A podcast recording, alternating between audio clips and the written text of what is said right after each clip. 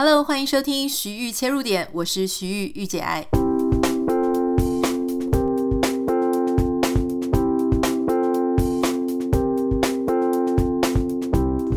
Hello，超级超级想念大家的，不知道大家在这几天没有看到我们的节目更新，有没有觉得有一点怪怪的呢？好，很多人也许就知道说，因为我这几天为什么没有更新？好，如果有 follow 我的 Instagram、IG 账号或是脸书的话，大概就会知道说我最近在搬家。那我们在美国从呃 Irvine 这个城市搬到另外一个南边一点的城市哈。那这个美国的搬家呢，其实是非常非常的累。我应该讲说，台湾跟美国搬家都很累，但是美国搬家呢，因为我是第一次嘛，哈，所以就有很多事情啊，完全不知道该怎么处理。然后，呃，美国的搬家公司、搬家文化。然后还有呃，因为新房子是就是我搬过去的这个新房子呢，它是一个非常新的区域，所以那个区域呢，基本上手机呃，暂时我们这一家服务公司还没有讯号，然后 WiFi 呢又没有 Fiber 光纤的线都没有牵好，所以整个非常的一个忙乱的状况下，我是千百个不愿意哈，就没有持续日更啊，必须跟大家请假，那因为。要上个网，还要开车到十分钟以外的山脚下去上网，所以那个就变得非常不方便，所以还请大家多多见谅。前面我先跟大家分享一些我觉得在美国搬家的时候哈还蛮有趣的事情好了。呃，台湾的话呢，我大部分也都是交给搬家公司啦，因为搬家公司真的很方便哈。那很多时候你觉得很忙啊、很乱，不知道该怎么搬好，那其实搬家公司他们都会呃有很多就是。第一个，他会有壮汉嘛，然后他会帮你把东西都放到那个篓子里，或是说就整个把东西扛走。可是，在美国搬家有一点不太一样哦。美国搬家呢，呃，我一开始我们就是先估说那两个小时应该就 OK 哈，就是把我们家里装箱打包的我们都已经打包好了，那大概就是把一些大型的家具啊运上车子，再把它载过来，差不多两三个小时应该会好吧。结果没有想到。整个搬家搬了六七个小时哦，那美国这个搬家呢，呃，我们的搬家公司它是以每个小时作为计价，每个小时呢，那你想说三个小时跟最后搬出六七个小时那个费用，你的那个预算其实是多了两倍哦。那我们那一家公司它是一个小时一百三十五块美金，差不多相当于台币四千多块了哈，因为你还要含税再加上小费哈，所以一个小时四千多块。但你看，差到两倍的时间，那真的是差了蛮多的啊。那为什么他们会需要花那么多时间呢？就是因为呃，因为他不只是帮你搬，他一开始呢，因为他怕说把你的东西弄坏，所以包含这个纸箱就不算，纸箱我们自己打包好。好，那比方说像你的餐桌椅，餐桌椅的话呢，就是桌子，他会先用一块布啊，布给人家。铺起来，包起来之后呢，再用那种塑胶，例如有点像是那种大型的保鲜膜这样子，给你层层的包住。那椅子呢，也是层层的包住哈。然后包含什么电视柜啦、沙发啦，然后所有的那种啊，包含踩脚凳。如果你家有那种呃爬高的那种铝梯，我看它可能也会包哈。所以反正就是所有的东西。都花时间在那边包，那因为不能叫他不要包，因为确实很容易，很可能会撞坏，他也不想赔你嘛，所以他前面那个包就会包得很久。那我我想，我们这一次搬家，我们是原本从两房一厅，所以大家看就是两个人的家具，光是包就可以包三个多小时。好，包完了之后呢，再载到新家，然后再帮你放到你想要放的房间里。好。就这样来来回回的，差不多花了六七个小时，所以搬一个家在美国差不多要花到三万多块台币哦。那所以就很多美国人，他们其实呃搬家的时候呢，他就不会找搬家公司。那你知道美国人他们很喜欢就是 DIY 嘛，都是自己来。所以有一些人他就会去租一些什么 U-Haul 小卡车或是小货车哈，就是自己去搬。所以其实可以省一点钱啦。但是如果说你有一些非常要好的朋友啦哈，或是同学啦，他们愿意帮你搬的话，那几个壮汉确实是没问题。但是因为现在在这个 COVID-19 的期间，我们也不太好意思说去麻烦呃，我先生的同事，我先生都会去帮他同事搬家啦。但是因为这一次我们搬家，因为遇到 COVID nineteen，我们就不太想说还要麻烦别人，哈，因为大家都会心里有点怪怪的，感觉感觉哈，所以我们就不太想去麻烦别人，好，所以就自己搬好了。其实花钱虽然比台湾贵很多，因为台湾大概，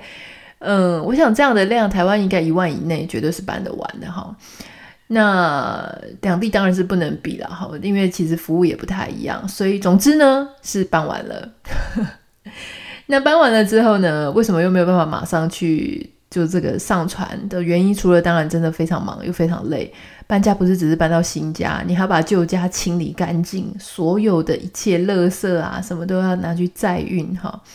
所以真的是蛮累的。然后加上大家知道我先生是金牛座那一种，金牛座的真的是非常的会精打细算，他就跟我讲说，如果我们在旧家多住一天，就要多付一天差不多三千块给呃给这个房东哈，因为我们房子卖掉了嘛，那这个新的屋主回租给我们一天差不多平均下来要三千块，他就说我们早一天搬家就早一点省三千块，所以就把搬家日跟交旧屋的日期压在同一天。所以大家知道这个有多累哦，因为新家跟旧家也还蛮远的。那 WiFi 也差不多等了两天 才会有这个把 Fiber 光纤的线给重新架好，然后呢我就累了，所以我们就节目就稍微暂停了一下哈。如果有搬家经验的人，应该大概就可以理解说这个当中实在太多的事情。现在我们新家的客厅呢，还堆叠了非常多的纸箱。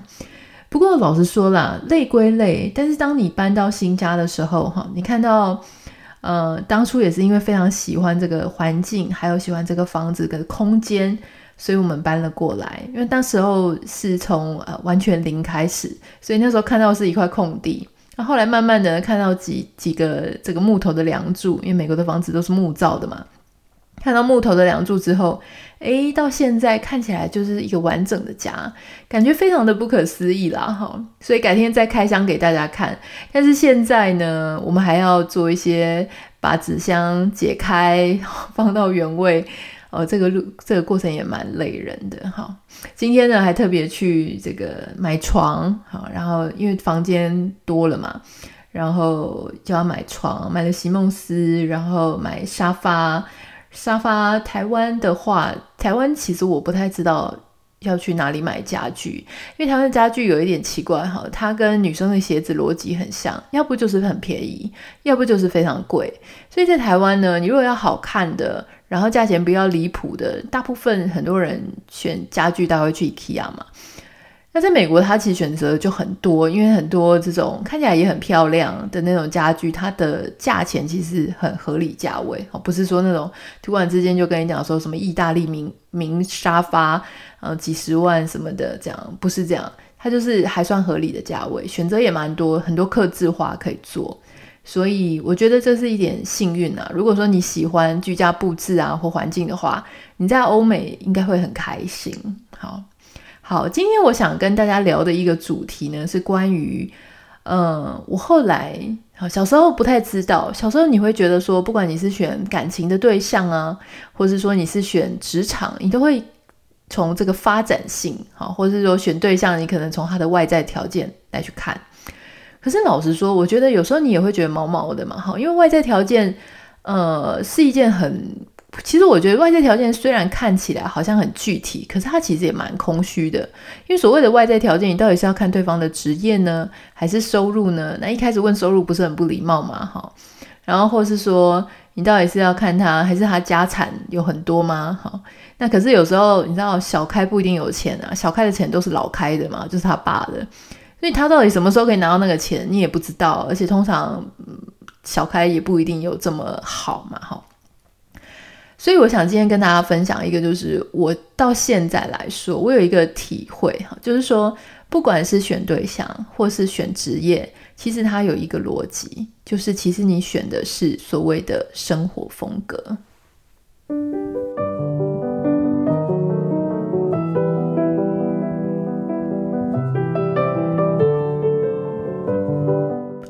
先来想，呃，选对象好了。什么叫做选对象？跟就是在选一个人的生活风格呢？哈。嗯，当然以前我们都不知道嘛。我们以前谈恋爱的时候就很冲动啊，看对方的长相哈。比方说像小孩子，我们在求学的时候呢，你可能会选说，哇，这个男生他在这个运动场上表现怎么样？哈，是不是一个很会运动的人，或是他是不是一个成绩很好的人？大概就是会从这种很有限度的特质去选择。那开始出了社会之后呢，你就会选说，哦，这个男生他能不能够，呃，跟你一起上进啊，或者他听不听得懂你在职场上的很多难题。然后，如果他能够安慰到你，他能够知道说你有多辛苦，然后懂得适时的安慰你、安抚你，那你就觉得这个对象不错，可以嫁了哈。那直到嫁了之后，你才会发现说，哎，怎么嫁出去之后跟我想的都不一样。那这个所谓想的都不一样呢，其实不只是说对方体不体贴你哦，因为如果你真的选择了一个蛮懂得体贴你的男生，那也许他婚后也能继续体贴你。可是问题很多时候跟你想的不一样，其实不只是体不体贴，而是一些外在非常呃很现实的一些物质条件，或是这个人他所代表的背后的一个家庭，哦，他所面临的压力，他的家人，还有他的职场的发展性等等的，就会有非常多务实的。条件出来，然后开始你就会很羡慕你的朋友说，哦，什么嫁得很好啦，可以每天当贵妇啦，或是嫁到国外，看起来好像哦过得很逍遥这样子。那如果我们现在已经早一步，就是我已经到了呃已经快要四十几岁了这个阶段，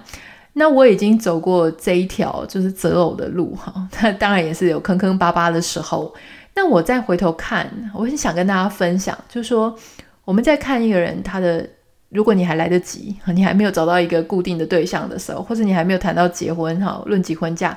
你可以想想看，好，这个人在你结婚前，你要问自己的事情是，你不是只是看他此时此刻贴不贴心，或是他的人品怎么样，哈，那个我觉得都太短了。你要看的这个人呢，是他所能够带给你的生活风格、生活水平、生活方式、生活模式。是不是你想要过的那种生活？当然，我相信就是不是只是说对方带给你的，而是两个人要共同创造。可是，我觉得有一件事情是很很现实的，就是如果你自己本身你不是那种。OK，就是郭台铭的女儿啊，或者是说什么大富豪的女儿，基本上可以世界绕着你转，就是说你可以一个人去负担起两个人所需要的一切开销，然后你可以决定两个人所有一切的方向，否则。你都是必须要跟另外一个人好做协调、做磨合的。就算你其实经济状况不错，如果另外一个人他就是很想过他自己的生活，他不愿意跟你妥协，甚至会觉得说你为什么都一个人决定这些事情？那这样子你也没有办法过你想要过的生活，因为必须要妥协。好，那老实说呢，我觉得很重要的事情就是说，这个人他背后好，他跟你。一起生活之后，或是你谈恋爱，你们两个决定要结婚，到底这个人他可以跟你一起创造出什么样的生活？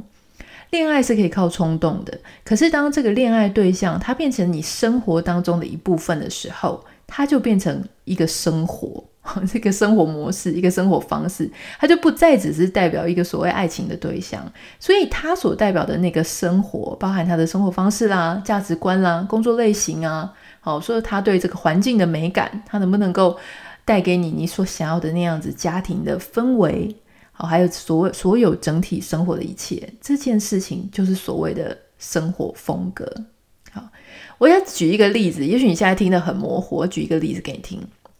有一个网友女生，她有写信给我，她就跟我说，她其实呢，呃，因缘际会的认识了一个男生啊。那这她认识这个男生的时候呢，这个男生现在正在蹲补习班，女生已经出去呃工作，而且收入也还不差哈，大概有我猜大概有四五万块左右一个月啦，就不算差，但但是也没有办法负担两个人的生活。好，那。他认识了这个男生，也有一点兴趣。他发现这个男生也会跟他互动，所以他已经开始在考虑说，这个男生能不能够成为他未来的情感发展对象。好，他们已经花了好几个月的时间在互动跟相处。那这个男生呢，他已经三十几岁了嘛。好，他原本有一个工作，可是呢，他在做工作的时候呢，心里一直给自己一个退路，就说想要考公职人员。那我想这可能受到父母的影响很大嘛。如果你家有一个非常支持你考公职的爸妈，那他们就会一辈子在你很工作很不顺利的时候，一直跟你讲说：“我之前就叫你考公职吧，你就不去考吧。”好，现在就变成这个样子。那如果说这个男生他是一个也可以考公职，没有那么排斥的话，那他可能就会在这种时候摇摆。好，所以他遇到的这个对象呢，这个男生他就是给了自己一条后路，所以他就从这个私人的工作离职，然后跑去。考就是蹲补习班考公职，那考公职已经考了几年哈，就是都没有考上，所以这个男生他就一直在，可能也不舍舍不得花家里的钱，然后自己也没赚钱，所以他的经济非常的拮据。有一次他们参加了一个活动之后呢，这个女生跟跟他讲说：“哎，那我们去附近喝杯咖啡好吗？”可是他就知道说，那个男生就表示说，一杯咖啡其实非常的贵哈，他现在不想花这个钱喝咖啡。那但是他也有想跟这个女生聊一聊，所以他们最后就决定说，那就去 Seven Eleven 买这个很便宜的饮料，然后两个人坐在路边公园喝啊。那他觉得说一次也没问题，可是他其实是好几次都是这个样子。这个女生呢就问我说：“嗯，我其实一直在考虑要不要跟这个男生在一起。”可是我又怕这个男生的经济压力蛮大的哈，他可能我们谈恋爱，我会过着不是我想要过的生活，而且看不到他到底什么时候会考上，考上的事情会呃人生会不会比较好这样，嗯，所以他没有办法决定要不要跟这个男生继续发展下去。他又怕说，如果他因为这个状况，然后去放弃这个男生，会被人家说他很现实，所以就问我的意见。我不太知道现在正在收听 Podcast 的你听到这里，你会支持这个女生继续下去，还是要支持她放弃啊？但总之，我就是建议她可以直接放弃了，因为呢，老实说，我觉得。确实，他所担忧的绝对是日后是会发生的哦，就是包含这个经济上啊，没有办法很宽裕，没有办法让他过一个他所期待的很正常的恋爱。大家可以出去看看电影啊，吃吃好吃的，周末出去踏踏青，偶尔出去出出国哈，这个基本上就是遥不可及。而且对方也不知道什么时候考上，他那个停损点没有出现啊。比方说，如果呃你会为自己设停损点，可能告诉说啊，两年没有考上，那我就出去找工作。那有一些人没有停损点，像我就有听过哈，就是有一些长辈，他们可能一辈子都想要考什么中医师啊，或者是考什么呃各式证照，然后结果花了一辈子的时间，到六十几岁都没有考上。他这个年复一年，大家知道为什么会拉那么长吗？因为一开始好前几年你是嗯。雄心壮志，每天都在读书。那后来可能三年、四年、五年，你都没有考上的时候，基本上你的自信心已经非常的大幅薄弱、降低。然后你也开始习惯了不去上班的日子。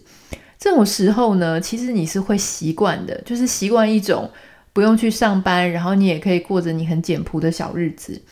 所以很多人为什么为什么说你失业久了，其实会有一点难再回到职场。一方面是自己的心态，第二方面呢，是因为职场的进步很快速。好，如果几年没有回到产业，其实基本上你的产业知识啦，还有你的相关的一些所知道的一些啊，比方说像办公室的话，很多系统都变了。好，甚至像我自己，如果说你像我现在再回去广告圈去上班的话，诶，也许在我熟悉的。网络的领域还可以，可是某一些其他更新的一些什么侦测的方式啊，然后或是一些呃技术上面的层面，我就要另外再去受训，再去学习。那很多人他可能就没有办法再回去了，所以我基本上认为啊，这个时候如果是放弃是 OK 的，因为这个人这个对象他所后面代表的生活风格就是很简朴、很拮据，你在经济上要照顾他，除非你完全没有问题，不在意这件事情哈。好那所以其实以这个例子来讲哈，我觉得他就很明确，就是说你在选一个对象的时候，其实，在你还有的选择，哈，不是说你已经跟他已经论及婚嫁，其实我觉得论及婚嫁，但是对方你才发现说，其实你们是不适合的，你要中途喊停。我老实说，我觉得这没有什么不可以哈。那就算是结婚之后啊，改变太大，那你说能不能离婚？大家也知道我自己是个自由派嘛，我觉得，我觉得婚姻不是终点了哈，就是大家没有什么东西是终点，就是你一定要忠于自己啊，忠于自己当下到底能不能够是快乐的、自在的生活。婚姻并不总是快乐的，但是我们尽量让自己能够活得稍微比较自在一点。好，那。我是这么觉得啦，我觉得人不需要太现实。像我自己在选对象的时候，我并不会说哦，因为你什么收入多少钱啊，然后呃，可能收入五万的我比较喜欢，收入四万的我比较不喜欢。我自己本身不是这个样子哈，因为我我自己也会赚钱，甚至是呃，我也不介意说女生赚的比男生多。我觉得不用太现实，可是你要务实，好，就是因为每一段感情它其实都有一个适合它开花结果的当下。每一个人在每一年的状态都不一样。那刚刚那个在考公职人员的男生，也许他在两年后、三年后，他考上公职之后，他所有的一切啊都稳定下来之后，诶，他到时候会有一个比较好的谈恋爱的状况跟条件。他在那个时候再去遇到一个适合的对象，我觉得那个是比较好的。可是这个女生，她在此时此刻。他就是那个对象，他没有办法提供他所想要的生活，所以我觉得你就去多认识一些别人，好，有也许有一些别人，他可以在这个时候，诶，跟你过着快乐的日子。我并没有觉得错过一个人是可惜的，因为在你选择这个对象之前，你也不知道这个对象是不是所谓的适合的对象。我其实都不太相信什么命中注定的那个人，好我从来都不觉得我我遇到的人是命中注定的那个人。我通常都觉得，我所遇到的人是当下我遇到他那个瞬间，哈，在那一段时间里面最适合我的那个人。我觉得这是一个比较务实的想法啦。所以换句话说，这个全球有这么多亿、几十亿的人口，绝对不会只有你一个命中注定的那个人啊！我不相信那是只有一个，好，我相信有很多个，只是很多个你不见得可以在每，你不见得可以遇得到。然后你不见得可以在对的时间遇得到对的那个人，所以呢，这么想来，你就会 filter 掉很多人。比方说，假设我人生我就去过这么多地方，在某个时间点去了这些地方，那我要遇到这些人，那好歹他要跟我在同样的时空、同样的地点是有交集的吧？好，那同样的时间、同样地点，如果你只是擦身而过，也不太容易就会变成伴侣。所以你还得要有一点事情跟你要同时做一个，比方说至少要同时上交友网站啦，或者说你们要同时上同一个课啊，哈。所以在这样子的层层过滤之下，哈，就像你去买东西，你那个 filter，你那个过滤器，好，挑挑挑，把一些选项勾完了之后。你不会只，通常不会只拿到只有一个项目啦，你还会拿到好几个项目。这个好几个项目就很可能是你在那一个时空、那个时间点里面，你可能会谈恋爱的对象。那每一个谈恋爱的对象，它背后会代表了一种生活啊。例如说，呃，你如果是跟这个呃媒体业记者交往的话，那你心里要什么准备呢？你跟一个记者交往，那他基本上就是没有休假哦，他的他永远。二十四小时，他的手机要 on call，他随时就要以他突发新闻、他的新闻事件、他长官所交代的事情，作为他人生当中最重要的一件事情。他在呃放假的时候，他在呃重大天灾人祸、台风天或是什么地震的时候，他就是要出去。这就是你娶记者的代价，而且他的心思很可能就是全部都投在工作上。如果你是跟一个媒体业好，或是这个广告公司交往的人，好，广广告公司工作人员交往，那你就要准备，就是基本上他一定是常常要加班，然后他可能满口都是跟你讲说，哦，这个是行销的，这个是什么的，然后这个他会跟你分析很多不同的商业的东西，他可能也没有办法请很长的假，哈，因为台湾的假期就是没有那么长嘛，然后特别是广告业又非常的紧迫。那如果跟一个工程师交往呢？所以我的意思是说，不同的职业的人，他所背后代表的不一样。那今天如果说你是跟一个家境很好的男生交往啊，或是一个家境呃很穷的男生交往，你会展现出来的一个生活的模式就不一样。比方说，你嫁给一个非常有钱的人，那如果他们家是很开明的，那你可能就会过着很开心、自由自在的日子。但是如果你是跟一个很有钱的人交往，但是他家里非常不开明，那你就是知道说，你拿什么交换？你是拿你自由在交换嘛？所以，那你如果是嫁给一个住在台湾的、住在南部的乡乡下的，或是住在台北的，或是住在国外的，那所代表的是他后面的生活风格是不同的。像我一些朋友啊，就一直会笑我，就说，呃，以前他们就会说啊，我都是交一些什么智商很高，然后学历很好的男生。那这个这种男生对象后面的生活风格是怎么样呢？他的生活风格就是说，你们可能会有很愉快的绘画讨论，就是说可以彼此斗来斗去啊，在聊天。但是同时，就是成绩很好的、智商很高的男生，通常啦，我我不是说全部，但是通常的脾气也不会太好，因为很可能在台湾的教育环境下，哈。很可能是被宠着的，然后都是被呃很礼遇的对待的，所以基本上他可能耐挫性啊，或是什么脾气啊，这个耐心也未必会这么好。这样不是不能一概而论啊，我只是说通常会这个样子。好，那那个时候是在谈功课嘛，然后谈这个学历。可是我现在已经不这么想了，我现在开始，嗯、我现在如果在找对象的时候，我大概就会觉得说，除了智商谈吐哈，谈吐有没有见识哈。那除此之外，聊得来也很重要。那还有一个对我来说很重要的是 location 哈，这个很多人是说买房子的时候是这种 location location location，就是地点地点地点。然后我有一个非常好的姐妹，她就突破我的一个盲点，他就跟我说：“哎，Anita，我觉得你选对象的时候 location 也很重要。”哎，后来想一想，我想说，嗯，对，什么叫做 location 很重要呢？就是。因为我一直知道说，呃，在我这几年，哈，我就是开始在找对象，然后再多多认识大家，然后再考虑说，啊，我到底最后要过什么样的生活？是单身呢，还是要定下来？那这段时间其实我们也看了很多人，然后很多人追啊，或者我们让自己更有机会去认识不同的对象。那我就发现说，其实我很喜欢，就是。我不一定要完全住在台湾，我就是希望能够在欧美的环境下，呃，再跟台湾这样来来回回的去，呃，就是来往啦，这样子哈，就是我我没有想要只住在一个地方，我希望我可以常常跑来跑去。那这个时候我就不会去选一个他也住在台湾，而且他不能离开台湾的人嘛，因为这样的话，你就会觉得跟我自己的生活方式就不太一样，我期待的生活方式不一样，所以我基本上就会往外去找。那往外去找呢？你当然也有可能会找到老外啊，或者是找到台湾人啊等等的。那你就会再看说，诶，谁跟你相处起来比较聊得来，然后比较呃价值观比较相近。因为我是一个非常喜欢呃私下就是跟我的另外一半要聊很多很多对话，互相讨论我们自己的之间的想法。那所以说有时候你知道有一些老外。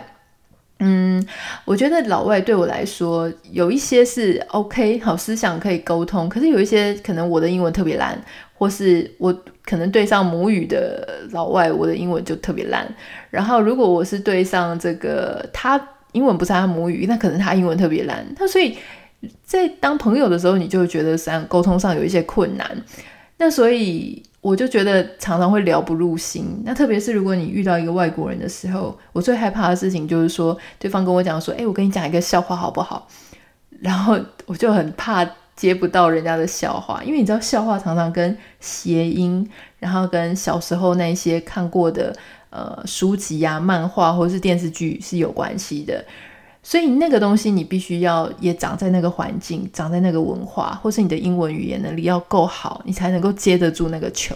所以每当人家跟我讲说：“哎，我跟你讲个笑话”的时候，好，外国朋友跟我讲说：“跟你讲个笑话”的时候，我就很紧张，我想要说：“糟糕，我一定会接不到这个球。”然后到时候到底要不要笑呢？就很尴尬。所以后来在这个很多的考量之下呢，我就觉得说，嗯，我觉得队友真的是，就是我先我先生真的是一个非常适合我的对象哈。那还有他所后面代表的，就是说他是一个很务实的人，然后非常的他可以做很多我不会做的事情，好，例如说他关注很多那种实际买东西就很关心尺寸啊，然后耐久性啊，比方说像我们去选沙发。然后我就是选沙发的外观漂不漂亮，然后形状要怎么样，造型要怎么样，大小能不能够跟这个我们家的客厅搭配在一起，我就管到这里哈。那他接接下来呢，就是他，然后他去管这个沙发的材质啊，是用什么样的泡棉，什么样的弹性，然后它坐起来怎么样，耐久性怎么样哈，这个东西就是由他去负责。所以我觉得。年纪大一点，哈，就是你的成熟度高一点的时候，你在做很多选择，你会想的事情就不太一样。虽然我不知道他在择偶的时候对我的思考点是怎么样了，因为他，我觉得他的经验不是很多，所以说不定他只是呃选了一个一个女生很喜欢他这样，说不定哈，所以我不知道啦，改天再问他好了。但是工程师通常也讲不出什么真心话，就算了。嗯，所以我要建议的是，如果今天现在你正在听 podcast，那不管是你的你自己在选择呃对象，或是你的小孩在选择对象，啊，或者说你在选择工作，其实工作更是如此哦。嗯，也是有网友会问我说：“诶，我应该要选择这个工作还是那个工作？”然后我就会发现说，其实 A 工作跟 B 工作它所代表的生活是截然不同。我假设我们就讲说，你要选择当公公职老师，或是你要出来自己创业，这两个本身就是完全不一样的途径。所以你在犹豫的事情是哪一个比较稳定，哪一个发展性比较高？我觉得这样子会分不出来你自己真的想要什么。你应该想的是更远的，就是说这两个工作它所代表的生活风格是什么。好，就是说，比方说当老师的话，你可以去想象，你就闭上眼睛，你去想，你现在很难做决定的原因，是因为你没有真的静下心来去想这一个选择它所代表的后面的整条路到底是怎么样子。如果今天你现在在做一个非常困难的选择，我到底应该留在这里还是去那里？那你就闭上眼睛啊，给自己一分钟的时间，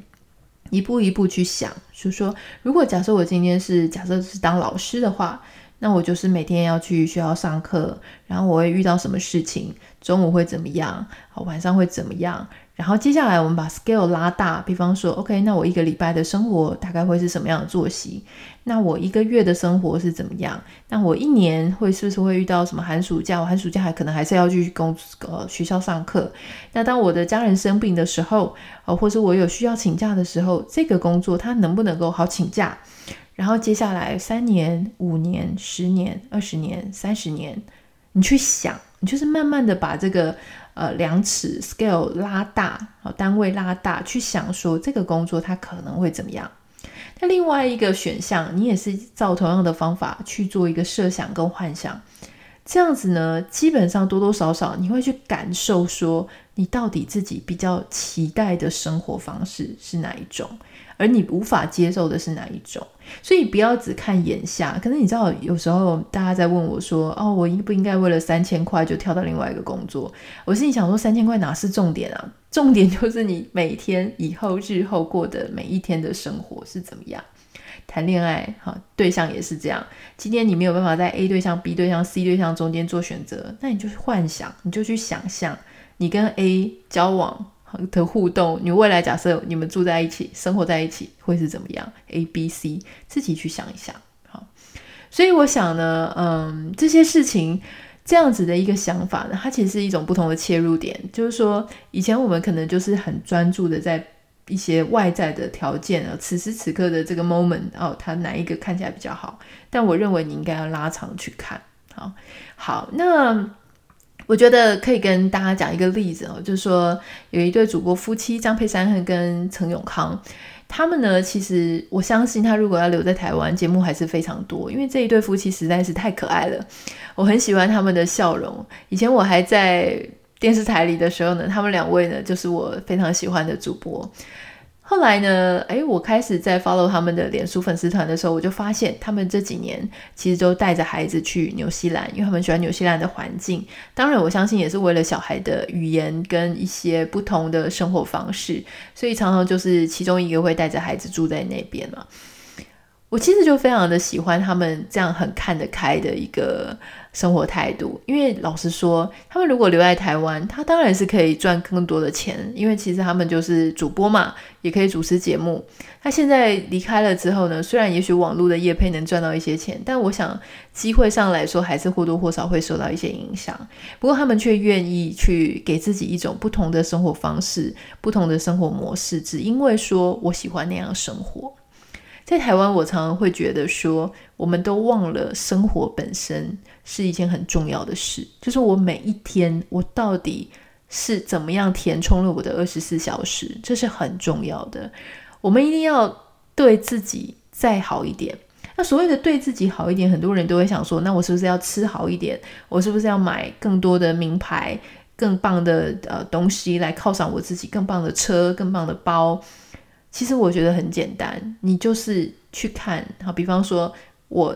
二十四小时，我今天为什么买了一张席梦思的原因，就是因为因为我一天有很多的时间在睡觉嘛，那我一定要就是要睡一张我觉得很舒服的床。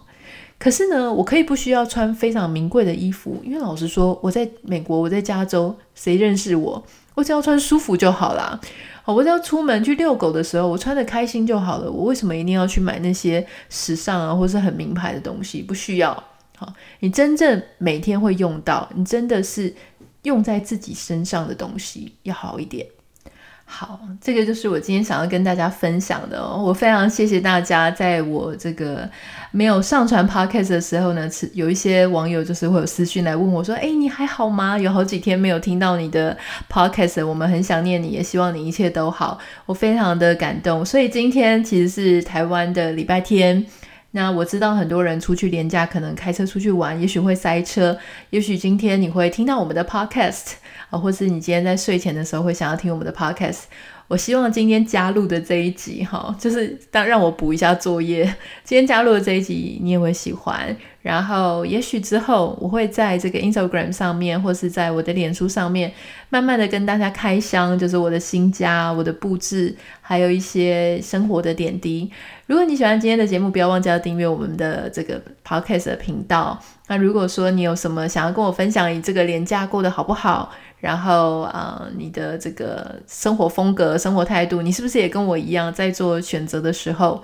呃，你会去多想一点他未来的蓝图？然后你这个生活风格是不是你喜欢的？如果对你来说也很重要，你很有共鸣的话，欢迎你也可以写信给我。还有就是，呃，麻烦记得帮我们在这个 Apple Podcast 上面留下五颗星跟留言。我不太确定几集跳着没有录哈，因为这个搬家的关系没有录，会不会有点影响？但是你的五颗星跟你的留言，真的对我们能够留在榜上都是非常重要。而留在榜上不只是因为我个人觉得开心的原因，而是因为很多人他要去认识一个新节目，就是透过排行榜。